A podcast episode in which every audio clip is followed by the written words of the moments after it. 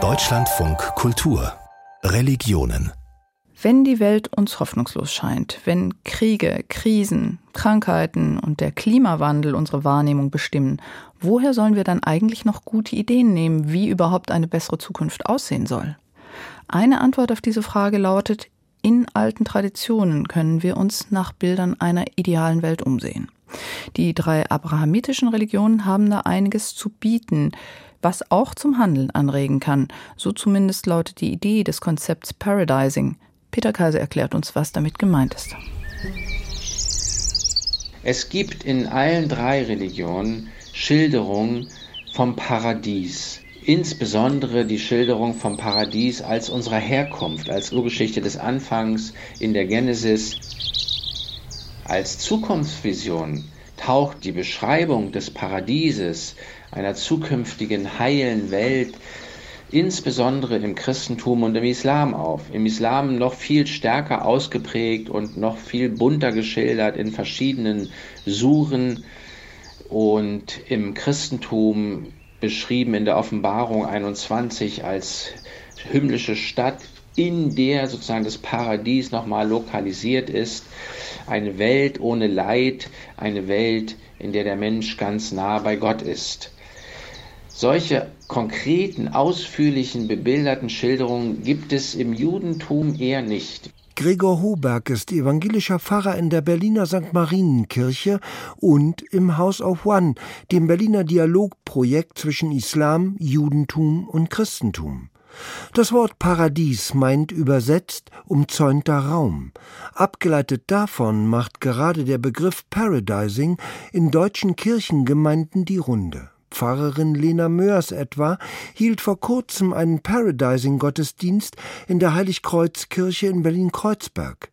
Den Begriff Paradising erklärt sie so. Paradising ist ein Konzept, ja, wo es eben darum geht, zu paradisieren, also sich das Paradies vorzustellen. Und wenn ich mir selbst die Frage stelle, wo ist hier, wo ich lebe, das Paradies, wo finde ich es schon vor und welche Bilder kann ich mir ausmalen, wie könnte es hier auch aussehen, dann verändert sich was. Und zwar erstmal die Haltung und daraus dann auch das Verhalten. Manchmal fehlt einem tatsächlich schlicht die Vorstellungskraft. Und das kann man ändern mit Bildern. Paradising entstand vor gut zwei Jahren während der Vorbereitung zu einer theologischen Tagung zum Thema Zukunft angesichts der ökologischen Krise. Der Hamburger Pastor Dr. Konstantin Grün ist einer der Urheber des Konzepts. Was wir mit Paradiesen verbinden, ist auch eine Vorstellung von Integrität einer Schöpfung, so wie sie war, die gut ist.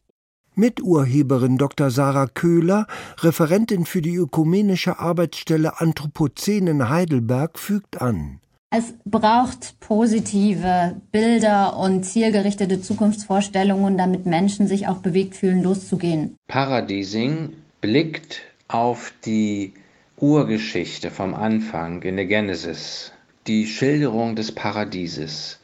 Und es nimmt ernst, dass diese Schilderung ja konkret verortet ist auf unserer Erde und dass alles, was dort geschildert wird als Schöpfung Gottes, die Pflanzen, die Tiere, die Menschen, dass all das auch heute noch unsere Umwelt prägt, dass wir immer noch in dieser Welt leben.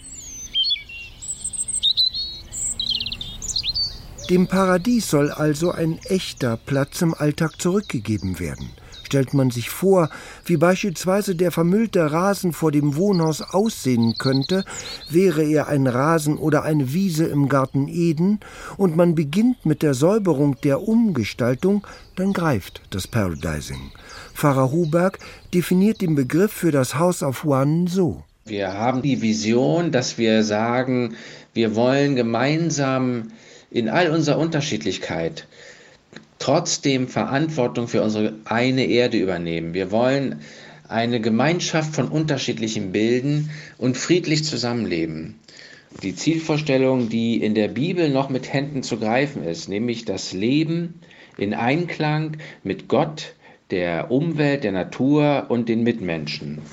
Und beim Paradiesing geht es nun darum, diese Vorstellung von der Welt, in der man leben möchte, konkret zu füllen, indem man in seinem Umfeld anfängt, diese Vision wieder zu erzählen, zu beschreiben, in eine neue Sprachform zu bringen und sie konkret in Handlung zu überführen, mitzubauen an den Paradiesen unserer Zeit. Ich glaube, es ist die Frage, woher bekomme ich meine Energie für mein Handeln? Es ist ganz vielen Menschen klar, dass ja, sich das Klima verändert, dass wir was tun müssen. Aber die Frage ist, wo kommt die Energie her? Und das Paradising ist eine Möglichkeit, das Herz zu erreichen. Also sich wirklich mit meiner Umwelt zu verbinden, mich selber auch als Teil des Paradieses zu sehen und als Gärtnerin darin. Und ja, ich glaube, dass es deswegen natürlich eine Utopie ist, aber eine, die nach vorne bringt und nicht eine Anderswelt, die wir eh nie erreichen, sondern eine Welt, die möglich ist, hier ganz konkret an dem Ort, wo ich lebe und zu überlegen, was kann ich hier tun und was ist meine Gabe, was kann ich einbringen. Es geht um eine positive Vorstellung einer Welt, in der wir gern leben wollen, sagen die Erfinder des Paradising. Im Zentrum des Konzepts steht die Installation eines eigenen Garten Eden um die konkrete Umsetzung einer Vision.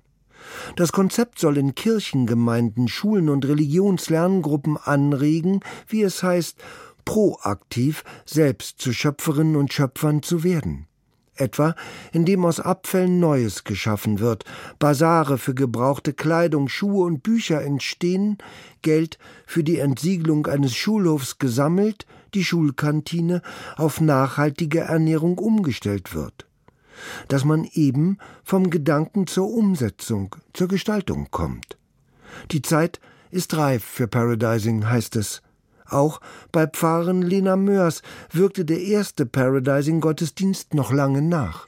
Es kamen viele Menschen zu mir in den nächsten Tagen und Wochen, die gesagt haben, dass sie das total bereichernd und erweiternd fanden und sich dafür interessieren und ja, das einfach auch spannend finden, wie Religion und so ein sehr gesellschaftlich relevantes Thema da zusammengehen.